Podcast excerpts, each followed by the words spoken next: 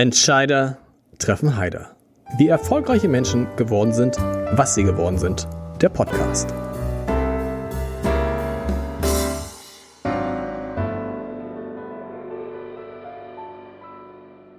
Dieser Podcast wird präsentiert vom Haspa Private Banking für Unternehmerinnen und Unternehmer. Wir stimmen Privat- und Firmenvermögen perfekt ab.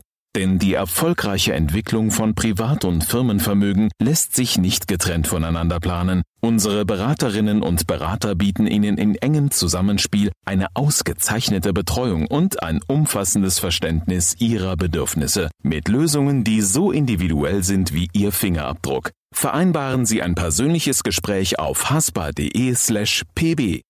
Herzlich willkommen. Mein Name ist Lars Heider und heute habe ich einen Mann zu Gast, der sein nicht ganz kleines Unternehmen schon im September 2019 in den Krisenmodus versetzt hat, wo alle gesagt haben, sag mal, hast du sie noch alle? Und der damals ja noch nicht wissen konnte ähm, von Corona, aber irgendwie am Ende dann heute wahrscheinlich da steht wie der Hellseher, weil er äh, tatsächlich äh, alles so vorbereitet hat, dass dann sein Unternehmen durch die Krise so gut durchgekommen ist wie wenige andere Unternehmen. Und darüber möchte ich mit ihm sprechen, über einen Krisenmodus, was eigentlich ein Krisenmodus ist, wie man in einen Krisenmodus reinkommt. Und meine große Krise ist jetzt ganz am Anfang. Denn ich muss seinen Nachnamen richtig aussprechen und ich befürchte, es wird mir nicht gelingen und ich bitte da jetzt schon um Verzeihung. Ich freue mich sehr. Der Vorname ist super. Auf Lars Woschka. So ungefähr, richtig? Heider, herzlichen Dank. Den Vorstandsvorsitzenden von, ja. Sie sagen, Sie nehmen alles. Das muss man noch sagen. Die Vorstandsvorsitzenden von Jung Heinrich und damit Chef von rund 18.000 Mitarbeitern. Sie haben gesagt, Sie nehmen alles, was das ausspricht. Der Name schreibt sich B-R-Z-O-S-K-A. Sie nehmen alles, in, Sie nehmen alles in der Aussprache. Ja, richtig. Seit 48 Jahren ähm, muss ich mich mit gleichlautendem begnügen, aber ich habe damit auch kein Problem. Ich weiß ja, wer es gemeint ist, wenn jemand äh, den Namen so in, in, der einen oder anderen Weise ausspricht. Nein, äh, herzlichen Dank, Herr Heider, und äh, die Sympathie für den Vornamen, die kann ich auf jeden Fall mal zurückgeben. Das ist so. Sie müssen das mal sagen. Das ist eine, das ist eine irre Geschichte. Sie sind am 1. September 2019 neuer Vorstandsvorsitzender von Jung Heinrich. Muss ich nicht erklären, ne? Also oh, in Hamburg würde man sagen, die mit dem Stapler. Also es ist irgendwie so, ne? Also keiner sagt Gabelstapler. Wir wissen alle, Jung Heinrich ist viel mehr, aber den Stapler kennt man. Sie sind am 1. September 2019 neuer Chef geworden und Sie haben, stimmt das, vom ersten Moment an gesagt, Leute, ihr ist, ich bin der Neue und es tut mir leid, wir müssen gleich äh, in den Krisenmodus gehen? Ja, das ist äh, verkürzt korrekt, definitiv. Wir haben es sogar schon im August gemacht, weil sich die Zeichen schon im Frühjahr andeuteten, in unserer Branche und noch viel früher auch bei den Frühzyklikern, also in anderen Branchen. Und damit war das vielleicht jetzt kein so ganz toller Einstieg mit ganz wunderbaren Geschichten ähm, und einer großen Wachstumsperspektive fürs nächste Jahr, sondern erstmal das Thema Krise, und am Ende hat sich auch bewahrheitet, dass sie kam. Sicherlich äh, gab es nicht die Covid-19-Pandemie, äh, die wir und ich ja im Kopf hatten dann im September, sondern eine andere. Ja, und nachher ist es dann doch noch schlimmer gekommen als wir. Aber Sie müssen mal sagen, wie man das dann erkennt, weil das Jahr 2019, Sie verbessern mich, war eigentlich ein herausragendes Jahr. Es war vielleicht sogar das beste Jahr umsatzmäßig, auf jeden Fall, ich weiß nicht, ob im Ergebnis auch, in der Geschichte von Jung Heinrich. Und dann sagen Sie, im August irgendwie, da gibt es Anzeichen dafür, dass es schlechter werden könnte, obwohl es zu dem Zeitpunkt ja noch Bombe lief. Ja, also erst einmal, ich bin kein Hellseher und ähm, vielen Dank für die tolle Einleitung, ich, eine große Ehre. Aber äh, am Ende ja, hat man entweder recht oder hat man nicht recht. Ich glaubte, genug Anzeichen erkannt zu haben, so dass wir uns besser auf eine Krise vorbereiten sollten als auf weiteres Wachstum. Das war die Überlegung. Denn wenn Sie sich auf eine Krise vorbereiten und herkommt das Wachstum, ist natürlich auch einfacher, als wenn Sie weiter auf Vollgas stehen und dann kommt eine Krise. Woran habe ich das festgemacht oder was waren meine Indikatoren dafür? Zum einen ein schwaches zweites Quartal in den Auftragseingängen in unserer Branche. Und da kann man immer noch sagen, das ist dann halt mal ein schwaches Quartal. Aber dieses gepaart mit ähm, vielen Anzeichen, also Auftragseingangsrückgängen in Branchen, die unserer vorweglaufen. Also ganz klassisch sind es ähm, der Maschinenbau, Werkzeugmaschinenbereich, äh, der eher mal frühzyklisch ist. Dann gibt es auch im Bereich äh, der Transportfahrzeuge, Trailer, ähm, auch schon Anzeichen früher als bei uns in einer Branche. Ähm, weiterhin hatten wir natürlich einen sehr, sehr langen Konjunkturzyklus. Ähm, das waren ja fast zehn Jahre, die wir jetzt gehabt haben, die bombastisch liefen. Insofern waren es so viele Dinge, die zueinander kamen, äh, einige Indikatoren, die wir alle kennen, äh, Brexit ungeregelt noch zu dem Zeitpunkt, die Verschärfung des US- und China-Handelskonfliktes und noch einige mehr. Ja, und aus dieser Melange heraus ähm, war mein, meine, mein Weg nach vorn sozusagen, äh, erst einmal auf Krise zu managen und äh, nicht weiter auf einen weiterführenden Boom zu hoffen. Das heißt, aus Ihrer Sicht hätten wir auch ohne Corona einen Wirtschaftsabschwung gehabt. Genau, so haben ja. wir es geplant. Ja. So hatten wir es ja quasi auch angekündigt, hatten unsere Planung ja schon bis Dezember oder im Dezember etwas runtergenommen. Und äh, die Corona-Krise, die schlug ja dann in Europa, unserem Kernmarkt, unserer Kernregion, ja erst im März so richtig durch.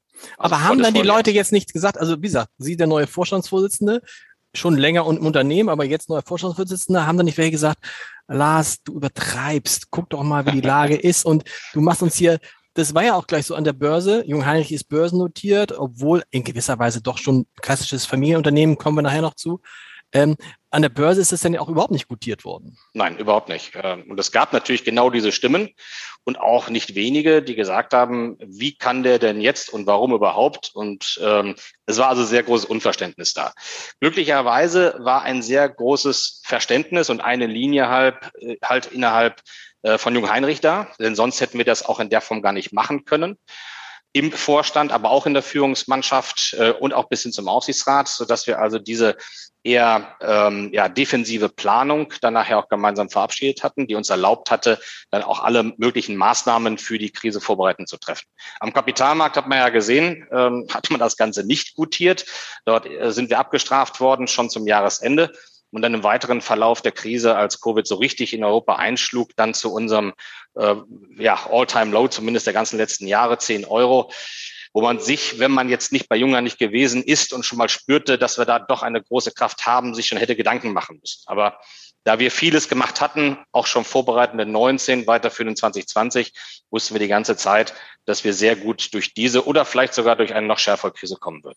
Wie war das denn dann für Sie, als das mit Corona kam?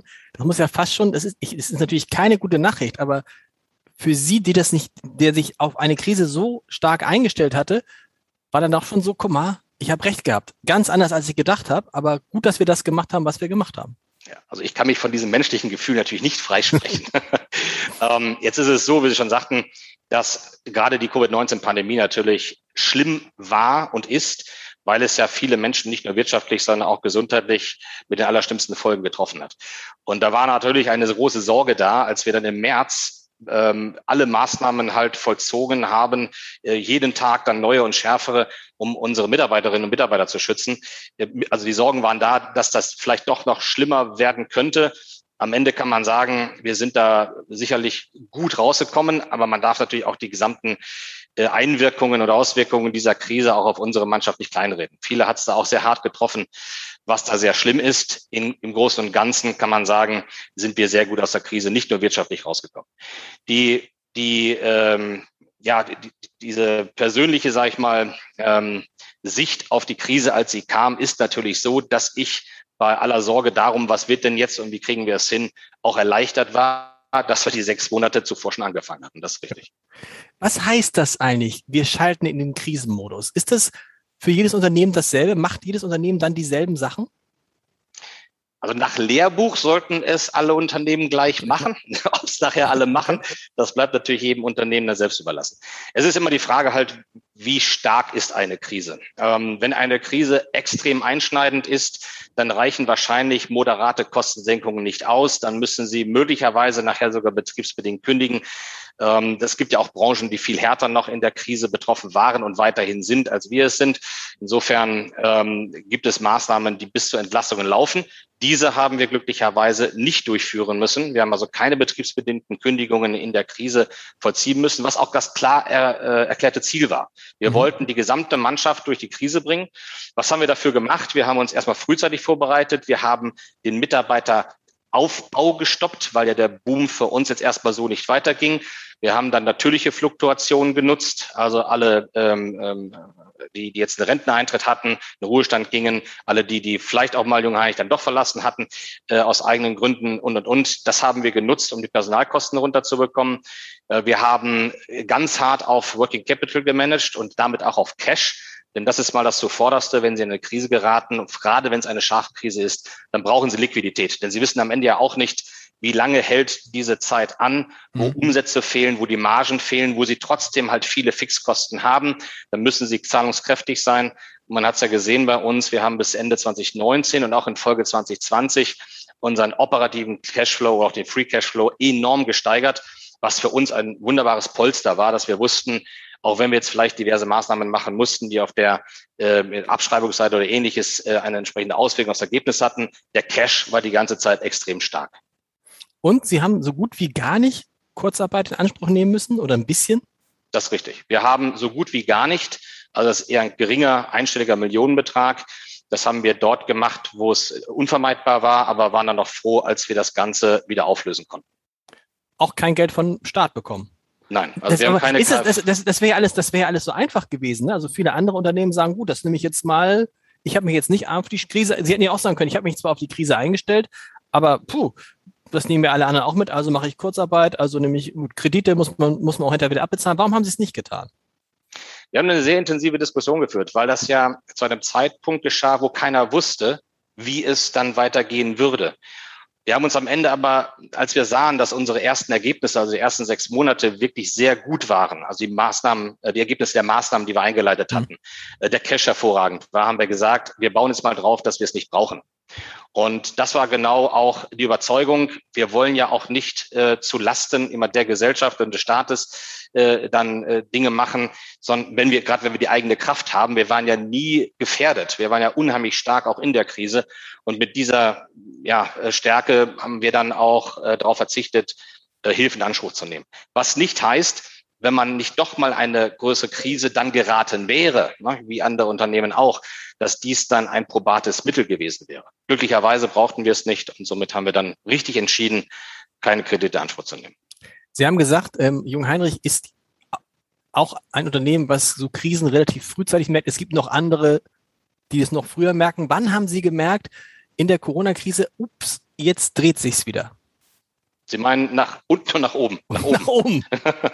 Also nach unten kann ich, ja. glaube kann, glaube ich, jeder sagen. Aber wann haben Sie gemerkt, oh, guck mal, das zieht wieder was an, da kommen wieder mehr Bestellungen. Wir kommen dann gerne noch zu dem Punkt, dass wir jetzt ja in einer ganz anderen Situation sind. Aber wann haben Sie gemerkt, es dreht sich wieder? Ja.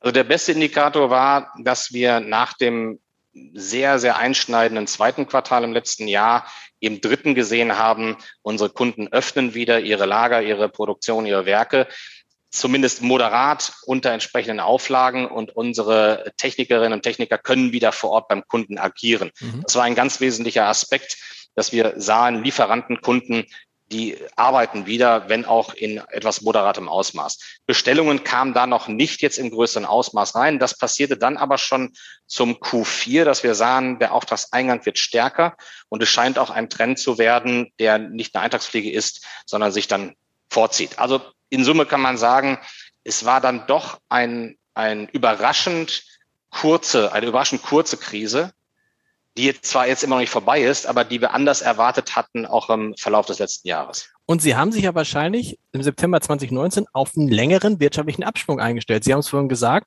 es war zehn Jahre ging es nach äh, ging es bergauf. Es wäre jetzt auch nicht überraschend gewesen, wenn es mal zwei, drei Jahre bergab gegangen wäre. Genau, wir, wir sind erst einmal davon ausgegangen, dass es kein V-Szenario gibt, wie man es so schön beschreibt. Es geht scharf runter und dann aber auch mhm. scharf wieder nach oben.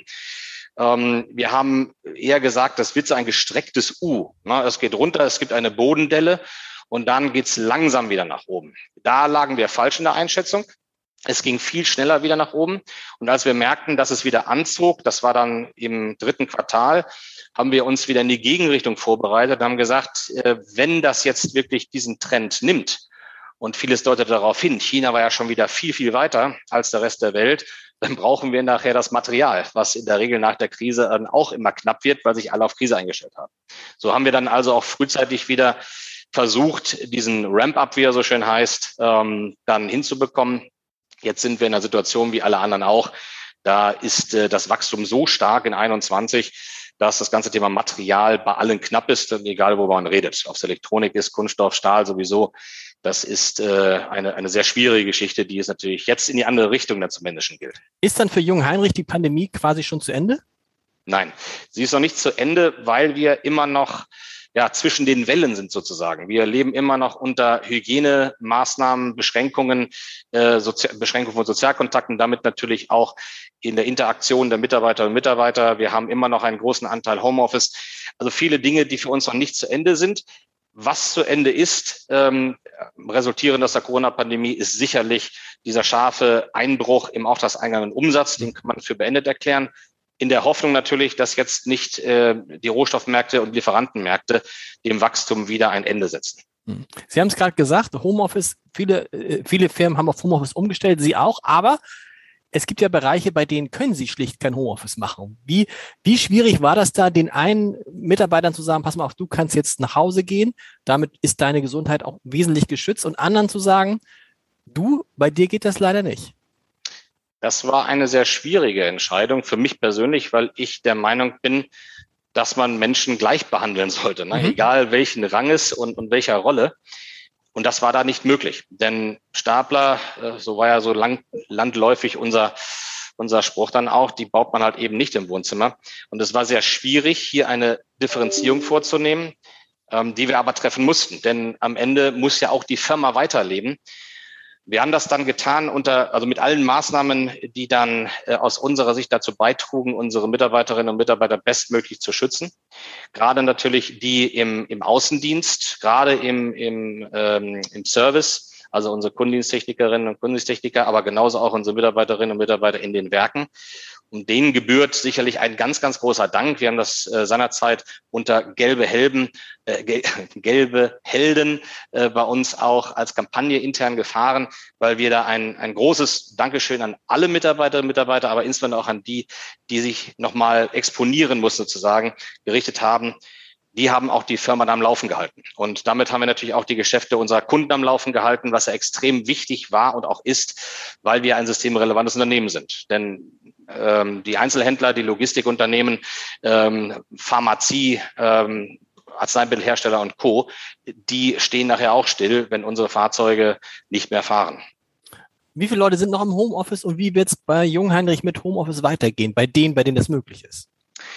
Also im Augenblick ist noch der größere Teil äh, im Homeoffice. Das heißt, wir fahren jetzt sukzessive hoch, wollen sukzessive hochfahren auf 30, im nächsten Schritt auf 50 Prozent mhm. und dann in Zukunft, äh, also ab jetzt dann aber auch schon, wenn wir dann hochgefahren sind, ein hybrides Zusammenarbeitsmodell leben. Das heißt, dass wir nicht wieder in die ganz alte Welt zurückverfallen und alle sind von morgens früh bis abends spät dann im Büro, oder in der Niederlassung äh, im Büro, sondern wir wollen das, was wir jetzt hier in der Corona-Pandemie gelernt haben, nämlich virtuell miteinander zu arbeiten, das wollen wir als großen Bestandteil in unserer Zusammenarbeit für die Zukunft verankern. Dazu gibt es bei uns ein Projekt, ähm, das wir dafür ins Leben gerufen haben, Future of Work at Jung Heinrich. Und ja, das werden wir dann schauen, wie es das Ganze gibt, wenn die Wellen mal vorbei sind und wir so ab dem vierten Quartal, spätestens Anfang nächsten Jahres, auch in diesem Modus arbeiten können bei den vielen Vorstandsvorsitzenden, die in diesem Podcast zu Gast sind, Firmenchef, äh, Unternehmer, Gründer,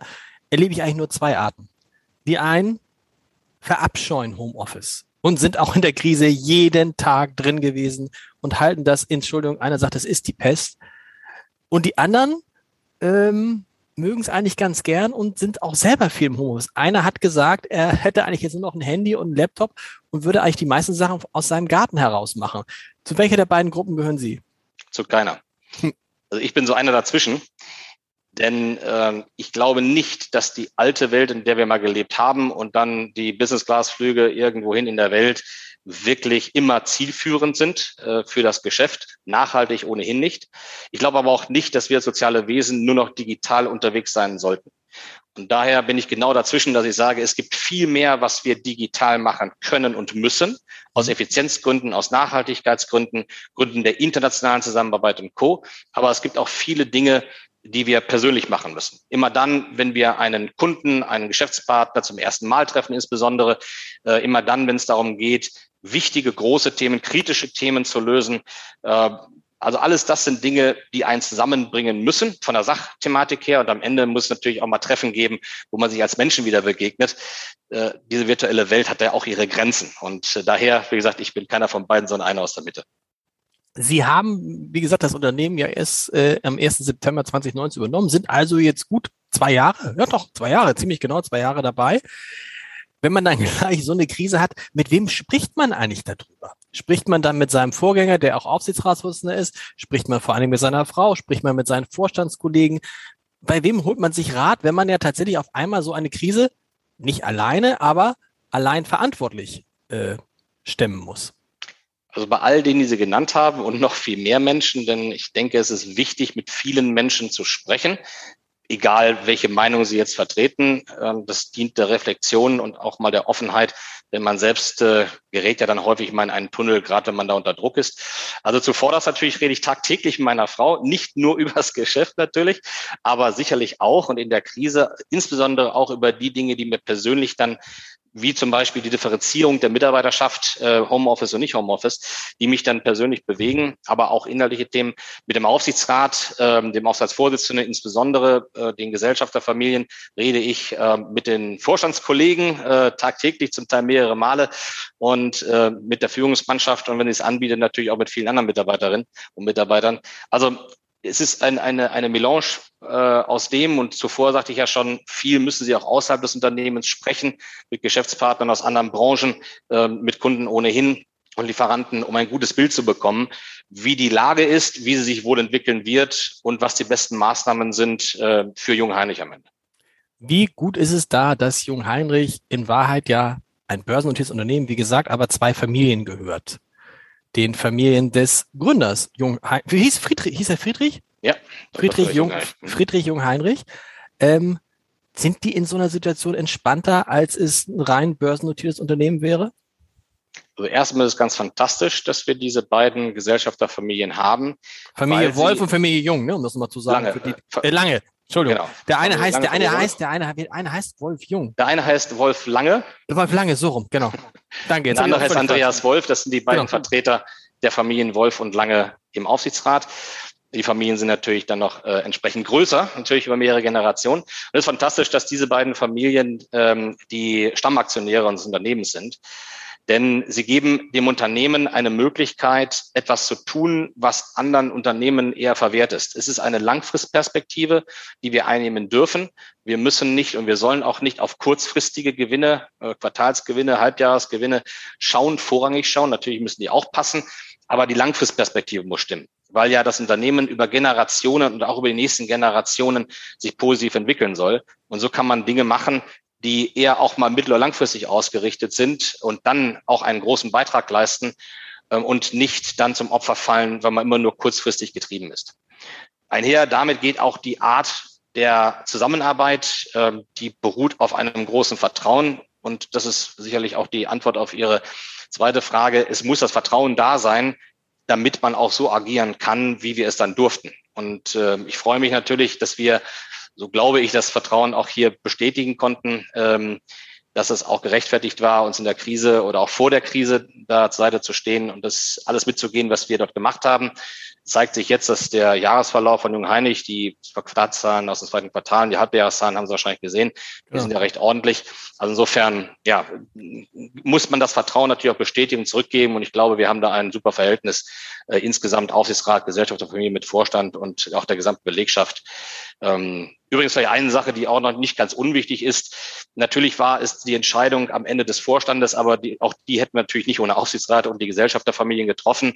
Das ist unsere Corona-Prämie, die wir gezahlt haben, als wirklich harter Beleg unserer Anerkennung für die gesamte Mitarbeiterschaft. Das ist ja auch was Außergewöhnliches. Was hat jeder, was hat jeder, jeder gekriegt und jede? Ähm, unterschiedlich, also bis zu 1000 Euro haben wir ausgezahlt, je nach Kaufkraft im Land ist ja was anderes. 100 äh, Euro sind was anderes in Indien und in Deutschland und im Rest der Welt. Also haben wir es an die Kaufkraftparität angepasst und bis zu 1000 Euro pro Mitarbeiterin und Mitarbeiter ausgezahlt.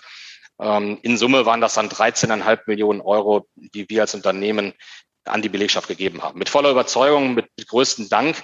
Und ich bin da auch ein großer Freund davon, dass man natürlich mit Worten anerkennt und mit Taten, aber das ist auch eine Tat, die nochmal belegt, ähm, dass es dann am Geld nachher auch nicht scheitert. Und das Schöne war, wir haben es ja auch verdient, das Geld alle gemeinsam. Und alle sind mitgegangen, die Entscheidungsträger, dass wir es nachher so gemacht haben.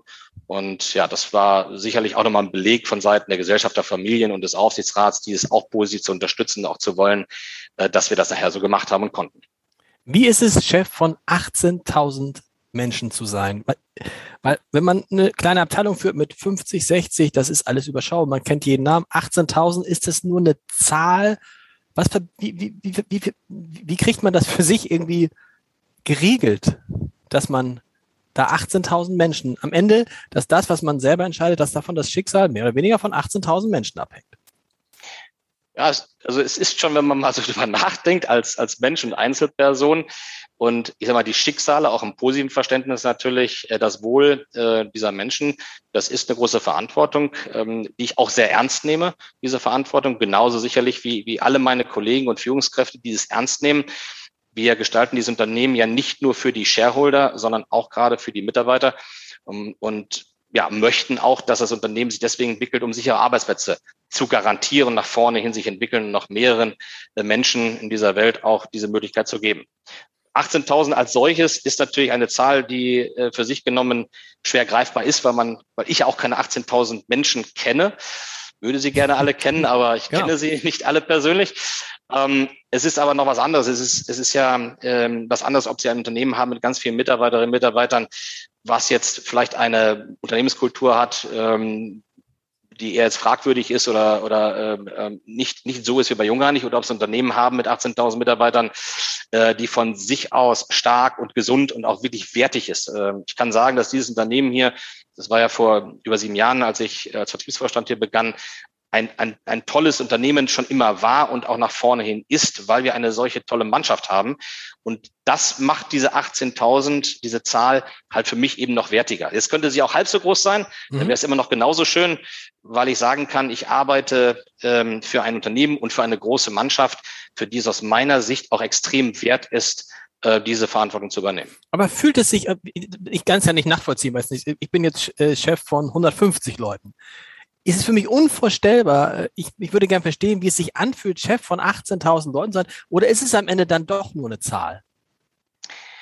Naja, ich sagte ja, also 80, ich kenne ja die 18.000 nee. Mitarbeitenden leider nicht. Insofern ist es eine große Zahl und wahrscheinlich wird sich es auch nicht ändern, wenn es dann nachher mal 25 sind was wichtig ist, damit das überhaupt greifbar wird oder besser ist, ähm, ist, äh, dass sie eine Führungsmannschaft haben, auf der sie bauen. Und die müssen sie alle kennen. Und mehr mit denen ähm, gestalten sie dieses Unternehmen. Und ähm, ja, darauf müssen sie sich verlassen am Ende. Das ist die Mannschaft, mit der sie tagtäglich arbeiten und diese eben 18.000 Menschen oder auch 25.000 Menschen in eine ja, erfolgreiche, in eine sichere und eine jobsichere Zukunft führen. Und 25.000 Menschen ist dann schon ein Ziel für einen bestimmten Zeitpunkt? Das, äh, das werden wir hoffentlich erreichen. Ich, ich lege jetzt den Zeitpunkt mal nicht fest, weil wir wollen natürlich weiter wachsen. Ähm, also wichtig ist, vielleicht macht das auch nochmal plakativ, dass hinter jedem, hinter jeder einzelnen Zahl natürlich dann auch ein Mensch, eine Familie steht. Das wird dann immer dann bewusst, wenn es glückliche Umstände gibt, wo Jubilare dann ähm, äh, zum Tragen kommen und ich dann die Unterschriften leisten darf und jemandem gratuliere. Natürlich kommt es dann auch zum Tragen, wenn es mal nicht so gute Nachrichten gibt und dann ist man sich sehr bewusst, dass das äh, alles Menschen sind, einzelne Menschen sind, Individuen sind, die in diesem Unternehmen arbeiten und ihren Beitrag leisten, auch für die Firma äh, sich entsprechend strecken und, und alles tun. Ähm, das wird dann anhand dieser Einzelfälle oder auch wenn wir mal irgendwo die Möglichkeit haben, äh, mehrere Menschen in einem, äh, zu einer größeren Veranstaltung zusammenzubringen, da wird es dann richtig anfassbar und plakativ. Sie sehen sich selbst als Spielertrainer, sagen Sie. Das heißt, Sie wollen auch richtig, ich sage es mal böse, Sie wollen auch richtig mitarbeiten. Ne? Es soll ja äh, ähm, auch, weiß ich, CEOs geben, die einfach nur das Große und Ganze strategisch streuen, aber Sie wollen auch mal aufs Feld, auch mal ein Tor schießen. Ja, also das äh, liegt so ein bisschen in meiner Natur. Ob das immer gut ist, wenn ich das will, ist eine andere Geschichte. Aber ich glaube, man, man hat ja erstmal als äh, Vorgesetzter ein, ein Vorbildcharakter. Das heißt, nicht nur drüber reden, sondern wirklich nachher auch machen. Und ähm, das mache ich natürlich gerne auch dann im Zusammenspiel mit der Mannschaft. Es macht ja auch Spaß, wenn man dann wieder ein Projekt bei beim Kunden gewinnt oder irgendwo eine Herausforderung gemeinsam meistert. Wir sind ja auch keine keine Individualisten an der Stelle. Und insofern begreife ich mich schon als derjenige, der ähm, zusammen mit meinen Vorstandskollegen die Strategie vorgibt, äh, sicherlich auch taktisch agiert, aber gerne gehe ich dann nochmal äh, aufs Feld und äh, schieße dann mal gemeinsam ein Tor, spiele im Doppelpass. Ähm, das ist, macht auch Spaß am Ende nicht? und, und macht es auch aus, meines Erachtens. Wenn man Sie als Kind gefragt hätte, schreiben Sie in dem Fragebogen, den ich immer allen meinen Gästen zuschicke, dann hätten Sie gesagt, ich möchte Maurer werden. Warum? Ja, das ähm, kommt aus meiner Kindheit. Ich bin in, im schönen Herford Ostwestfalen geboren und dort in einer Neubausiedlung. Meine Eltern hatten damals gebaut, äh, als ich vier war. Und dann bin ich auf dem Schulweg nachher zur Grundschule, auch später dann zum Gymnasium, immer durch das Neubaugebiet dann gegangen oder gefahren und kam dann an den Häusern vorbei, die so nach und nach entstanden. Und ich fand das unheimlich faszinierend, dass Menschen, also dann eben Maurer, ne, Architekten mhm. waren ja in der Regel nicht sichtbar, oder habe ich zumindest nicht erkannt, dass die Maurer dann Stein für Stein diese Häuser aufgebaut wurden, die am Ende wunderschön waren. Und das fand ich unheimlich faszinierend. Das war etwas, was Handwerkliches, äh, da wurde was geschaffen, da entstand was Schönes, so nach und nach. Ähm, und deswegen dachte ich mir, Mensch, das wäre ein toller Job, da möchte ich Maurer werden. Wann, wann haben Sie dann den Weg verlassen? Also, dass Sie sagen, ja, wann, wann bin ich falsch abgebogen? wann, was ist da passiert? Was ist da schiefgegangen? Ja, ich, da bin ich irgendwo falsch abgebogen. Das war wahrscheinlich dann nachher äh, zum Studium, als ich BWL studiert habe. Und als ich dann fertig war, dann war ich nicht mehr qualifiziert halt als Maurer. Ähm, und hätte mich wahrscheinlich auch keiner mehr genommen, weil ich keine Wand mehr gerade hochgezogen hätte. Also äh, innerhalb der, der Schule und auch äh, des Gymnasiums insbesondere äh, im Wirtschaftsunterricht, da hatte ich tolle Lehrer, tollen Stoff, habe mich dann stärker dafür interessiert, über wirtschaftliche Zusammenhänge und habe mich dann für ein BWL-Studium entschieden in Münster und dort hat sich das dann nochmal bestätigt, einen wunderbaren Professor für Industriegütermarketing und ja, so kam ich dann halt erst in das betriebswirtschaftliche Studium und dann ähm, weitergehend an den Lehrstuhl eben dieses Professors und äh, habe dann dort promoviert und bin dann auch in der Industrie gelandet. So war dann der Weg. Wie wahrscheinlich ist das, dass man am Ende CEO wird, wenn beide Eltern Lehrer sind? Ich habe gedacht, ich kenne gar nicht so viele, obwohl da habe ich gesagt, kenne ich, ich glaube bei Tarek Müller ist es auch so, dem äh, Gründer von About You, da sind glaube ich auch, sind da beide Lehrer, ich weiß es gar nicht, aber eigentlich ist ich glaube, ich kenne nicht so viele, wo ich kenne viele, wo beide Eltern Lehrer sind. Aber ich kenne wenige, die am Ende dann in der Wirtschaft so eine Karriere gemacht haben. Ich habe überlegt, wahrscheinlich ist es nur ein Klischee, ne? Also ich glaube schon. Ich weiß auch nicht, ob das da Zusammenhänge gibt. Meine Eltern äh, waren überzeugte Lehrer. Ähm, beide haben dafür richtig gelebt und auch mit den Schülern immer eine tolle Interaktion gehabt. Trotzdem haben, haben sie mir gesagt, also werd mal nicht Lehrer, machen wir was anderes. Also so haben die das gesagt? Warum? Ja, also ich glaube, dass äh, die Veränderung an den Schulen hat beiden nicht so gefallen. Ähm, das setzte damals dann schon ein. Das war so eine Geschichte. Ähm, sie haben den Lehrberuf selber sehr gemocht aber vielleicht war es auch einfach nur, dass sie sich mit mir über was anderes unterhalten wollten. Also mein Vater war dann in Folge, als das Studium begann und dann nachher im Job war, immer ich unheimlich interessiert äh, an, an den wirtschaftlichen Zusammenhängen und an dem, was ich tat. Wahrscheinlich war das dann doch der Grund, dass sie nicht noch wieder über die Schule sprechen wollten und wie sie sich nach ihrer äh, Pensionierung dann verändert. Lehrer und Professoren haben Ihnen einen, das fand ich interessant, unkonventionellen Antrieb nachgesagt. Was ist ein unkonventioneller Antrieb? Das müssen Sie jetzt eigentlich diejenigen fragen, die das äh, mir nachgesagt haben.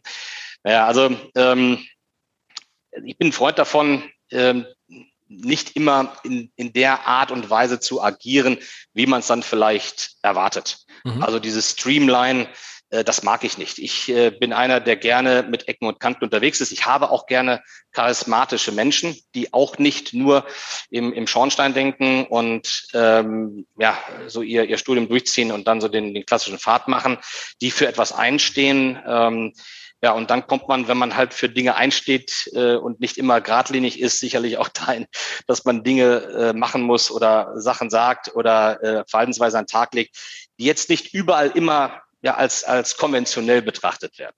Das heißt aber, Ihr Antrieb war dann, Sachen anders zu machen als andere? Also sagen, bewusst zu sagen, okay, jetzt erwarten alle, dass ich so mache, ich mache es bewusst anders?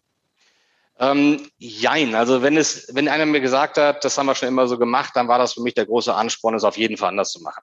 Wenn jemand gesagt hat, es geht nur auf diese Art und Weise, dann war es mein Ansporn zu sagen, ich mache es auf jeden Fall und ich probiere es mal anders, ich denke es anders. Ähm, wenn ich eine Sache hatte, von der ich überzeugt war, muss ja nicht immer richtig gewesen sein, habe ich mich festgebissen, bis es dann entweder richtig funktioniert hat oder ich dann wirklich selber auch äh, schmerzhaft feststellen musste, dass es nicht geht. Ähm, also viele Dinge, von denen ich sagte, Grenzen austesten, nicht das Gegebene einfach hinnehmen und auch selber schauen, dass man sich selber ein, ein Ziel setzt und versucht, dieses auch entsprechend zu übertreffen. Ich habe das ähm, ja an verschiedenen Stellen so meines Lebens auch immer kennenlernen dürfen, sowohl im Sport, aber auch äh, im, im Job, äh, wo ich dann mal Ziele auch gesetzt bekommen habe mir selbst, mir selbst gesetzt habe, äh, die dann vielleicht auf den ersten Blick erstmal sehr kurios erschienen und dann nachher, wenn man es dann geschafft hat, natürlich die große Überraschung für einen selber ist, dass man es geschafft hat. Und ich glaube, diese Erfahrungen, so aus der Komfortzone raus, äh, extrem hohe Ziele zu setzen und versuchen, die zu erreichen, auch mit Blick darauf, dass man scheitern kann, auch Dinge anders zu versuchen, als sie äh, ja vielleicht klassisch äh, normal gewesen wären. Das sind so die Dinge, die mir Spaß machen, weil ich glaube, dass man damit viel mehr bewegen kann, als wenn man es eben doch nach Lehrbuch macht. Das mit den Zielen finde ich interessant. Es gibt ja viele äh, Firmenchefs, die stark mit Zielen operieren und da auch manchmal einfach Ziele nehmen, die, was halten Sie davon, die quasi nicht zu erreichen sind, in der Hoffnung aber, dass auch wenn man dieses Ziel nicht erreicht, dass man trotzdem zumindest in die Nähe kommt und damit in eine Region, die man, wenn man ein niedrigeres Ziel gemacht hätte, wahrscheinlich nicht erreicht hätte. Ja, also ich halte davon sehr viel. Sie dürfen natürlich nicht regelmäßig Ziele setzen, die jemand oder Sie selber nicht erreichen. Das frustriert dann nur. Mhm. Aber ich selber habe äh, in meiner ersten Station, das war auch bei einem Maschinenbauer, einen äh, Chef gehabt, der war mehr als fordernd. Und da habe ich vielfach gerade am Anfang gedacht, das kriegst du nie hin. Wie sollst du das erreichen? Und ich habe viele Male es geschafft äh, und mich unheimlich darüber gefreut, mit riesen Anstrengungen, bin aber auch viele Male dann nachher nur kurz drunter gelandet, wäre aber trotzdem oder ja, war mehr, als das gewesen wäre, wenn das Ziel geringer gesetzt worden wäre. Und ich glaube, man muss das austarieren, man muss das für sich herausfinden, was ist ein, ein hohes Ziel, ein hochambitioniertes Ziel, ähm, aber wie geht man damit auch so um, dass man dann nicht regelmäßig scheitert, sich selbst frustriert, was ja auch nicht gesund ist. Das ist so etwas, was es ja auch individuell auszutarieren gilt. Der eine braucht ein extrem hohes Ziel und schafft dann ganz viel. Der andere braucht es gar nicht, schafft trotzdem sehr viel. Die nächsten brauchen es gar nicht und dürfen es auch nicht bekommen, weil es vielleicht überfordert in der Zielfestlegung, aber machen trotzdem einen guten Job. Es gibt ja ganz viele unterschiedliche Charaktere, die auch individuell dann behandelt werden. Man muss ab und an mal die Komfort, man muss ab und an mal die Komfortzone verlassen. Ähm, was heißt es jetzt für Ihren weiteren Lebensplan? Weil Sie sind jetzt ja ganz schön lange schon ähm, bei Jung Heinrich. Sie können bestimmt auch noch, Sie könnten wahrscheinlich bei Jung Heinrich, kann man alt werden. So, da kann man ganz Meinen lange. Sie mit graue Haare? Nein, also alt im Sinne oder einfach nein, nur im Sinne von Jahren. Alt, alt im Sinne von alt. Also nee, ganz. Ich glaube, man kann auch glücklich alt werden bei Jung Heinrich. Ihr Vorgänger hat das auch gezeigt oder muss man sich auch, wenn man gerade, wenn man Vorstandsvorsitzender ist, muss man sich sagen, so nach einer gewissen Phase muss ich einen anderen Job machen, einfach um die Komfortzone zu verlassen, weil das per se Pflicht ist, um eben nicht zu routiniert zu werden, vielleicht zu selbstgefällig, was auch immer. Also ich glaube nicht, dass man notwendigerweise den Job wechseln muss, ähm, sondern es braucht ein paar Dinge, die sicherlich wichtig sind, damit man auch regelmäßig ähm, ja, den Themen eher voraus als hinterher ist. Das eine ist, dass man eine Einstellung hat, die heißt tägliches Lernen, ne? offene Ohren. Ähm, man ist nicht der Beste, der Erste und man weiß eben nicht alles, ganz im Gegenteil, sondern man muss viel zuhören, viel aufnehmen. Ähm, und wenn man das tut, dann ist man dann auch sehr offen für Neues und entwickelt sich auch ständig. Wenn man es nicht tut, dann fällt man zurück. Das verlangt auch wiederum Kolleginnen und Kollegen äh, die regelmäßig auch sagen, pass auf, äh, das passt, das passt nicht, hier, hier will ich es anders machen. Ähm, natürlich verlangt es auch ein Aufsichtsrat, der mit den Ergebnissen zufrieden ist und äh, dann sagt, ja, den, den Vorstand möchte ich auch weiter haben. Ähm, ich denke, es ist so eine Melange von all dem, aber wichtig halt auch der Antrieb, da sind wir wieder beim Antrieb, der einem tagtäglich sagt, du, ich, ich muss lernen, ich muss auch mich entwickeln, ich muss zuhören, ich muss Dinge neu gestalten, ich muss mich mit Sachen beschäftigen, die es vor ein paar Jahren noch gar nicht gab. Und das ist so eine Grundbedingung. Ich glaube, dann muss man den Job nicht wechseln. Und man kann ja sein Leben auch in anderen Bereichen ändern. Die Frage ist halt, äh, das habe ich neulich mit, auch mit jemandem hier in diesem Podcast diskutiert, wenn man natürlich jetzt alles für 10, 15, 20 Jahre so lässt, wie es ist, dann läuft man halt Gefahr. Vielleicht ändert man das dann, indem man Vater wird oder man ändert das, indem man umzieht, man ändert das, indem man von der Stadt aufs Land oder von der Land auf die Stadt oder sich ein neues anderes Ziel setzt. Also ich sag mal, gerade in ihrer Position, man braucht halt irgendwie neue Herausforderungen, weil man sonst vielleicht diesen Schwung, durch den man äh, dahin gekommen ist, un, den unkonventionellen Antrieb zu verlieren droht. Ja, äh, jetzt kennen Sie wahrscheinlich nicht äh, meine letzten Jahre. ähm, ich bin froh, wenn wir erstmal wieder ein gewisses Maß an Normalität erlangen. Wir sind ja gerade äh, noch in der Sanierung unseres Hauses und haben da viele, oh. viele Erfahrungen gemacht, äh, die auch nicht alle immer nur schön und einfach gewesen sind äh, und hoffen aber, es jetzt in der nächsten Zeit zu Ende zu bringen. Also dies zum Thema Herausforderung auf der einen Seite. Ja. Dann gab es natürlich jetzt sehr, sehr, sehr schöne äh, Dinge, die auch mich nochmal jetzt ganz stark geprägt haben, weil es für mich natürlich neu war.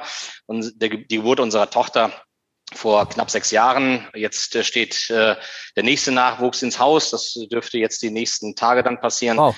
Darauf freuen wir uns natürlich auch extrem. Das sind Dinge, die, ja, man, man muss halt ein Kind bekommen haben, damit man weiß, was es heißt. Und man und, muss tatsächlich äh, auch, das habe ich auch jetzt gespürt, man muss tatsächlich auch ein Haus gebaut haben oder gebaut, das ist eine, aber saniert haben, damit man weiß, worüber all die Menschen immer sprechen und dass all die Geschichten, die man gehört hat, nein, sie sind nicht übertrieben. Im Gegenteil, es ist genau so, oder? Ja, was, ja. War, was, was, was, was, was war das? Neulich hat, neulich hat mir einer erzählt, da eigentlich ist alles so gut gelaufen mit seinem Haus und dann hat er die Treppe. Dann sollte die Treppe eingebaut worden und dann war die Treppe ähm, anderthalb Zentimeter, fragen Sie mich, zu hoch oder zu niedrig. Und der ist tatsächlich, hat ein halbes Jahr ohne Treppe gelebt. Der konnte den ersten Stock nicht äh, benutzen. Mhm. Was war bei Ihnen das Verrückteste, was passiert ist bei der Sanierung? Uh, da, da müsste ich jetzt ganz doll ausholen. Ähm, das würde jetzt hier den Rahmen sprengen. Ähm, Daher sehen Sie es mir nach, dass ich ja nicht auf Einzelheiten gehe. So schlimm, aber also so schlimm.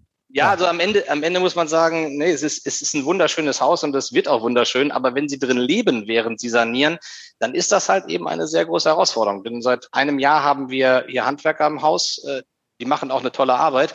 Aber, aber irgendwann, kann, halt aber irgendwann, kann man, irgendwann kann man sie nicht mehr sehen. Ne? Das ist leider auch so nett, sie sind, oder? Ja, ja, ja. Also ist richtig. Nicht? Und dann gibt es ja durchaus äh, jetzt in der Corona-Krise ähm, zwar Homeoffice auf der einen Seite, aber das wird natürlich nicht leichter, wenn Sie dann Handwerker im Haus haben und äh, das Dach dann neu gemacht wird oder die Fassade mit Hochdruck bearbeitet wird. Also das sind so Dinge, das sind vielleicht so Kuriositäten, wo ich sage, ja, ähm, durchaus eine Herausforderung. Aber genau.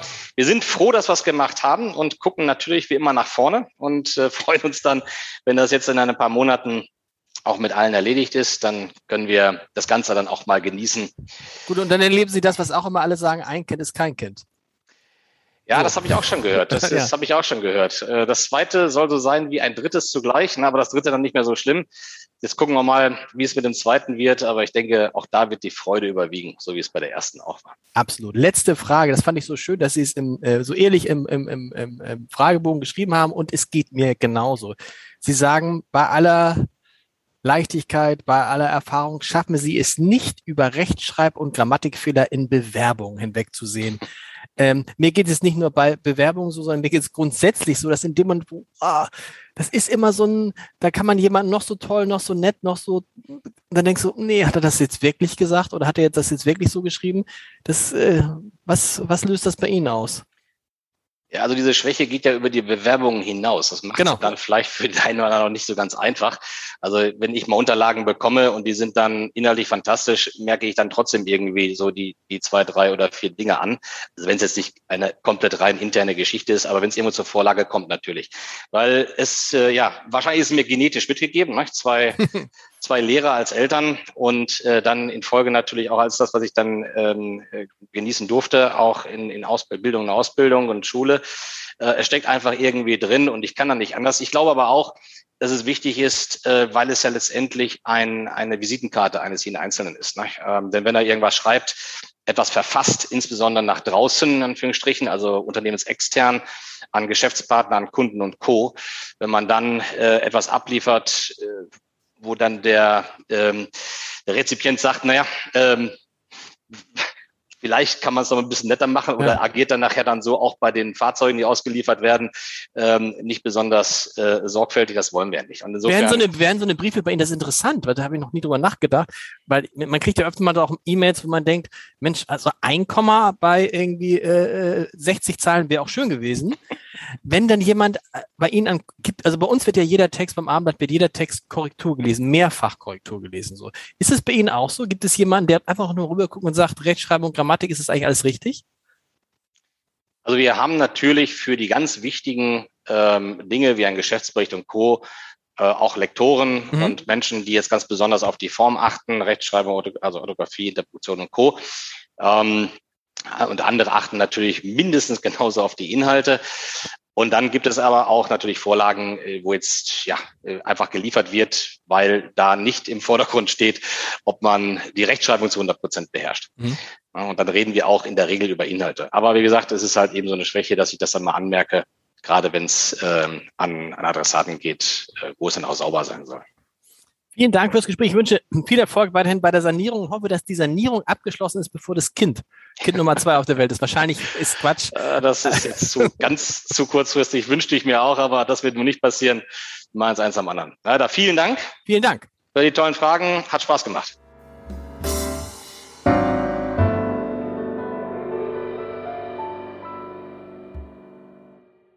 Weitere Podcasts vom Hamburger Abendblatt finden Sie auf abendblatt.de slash podcast.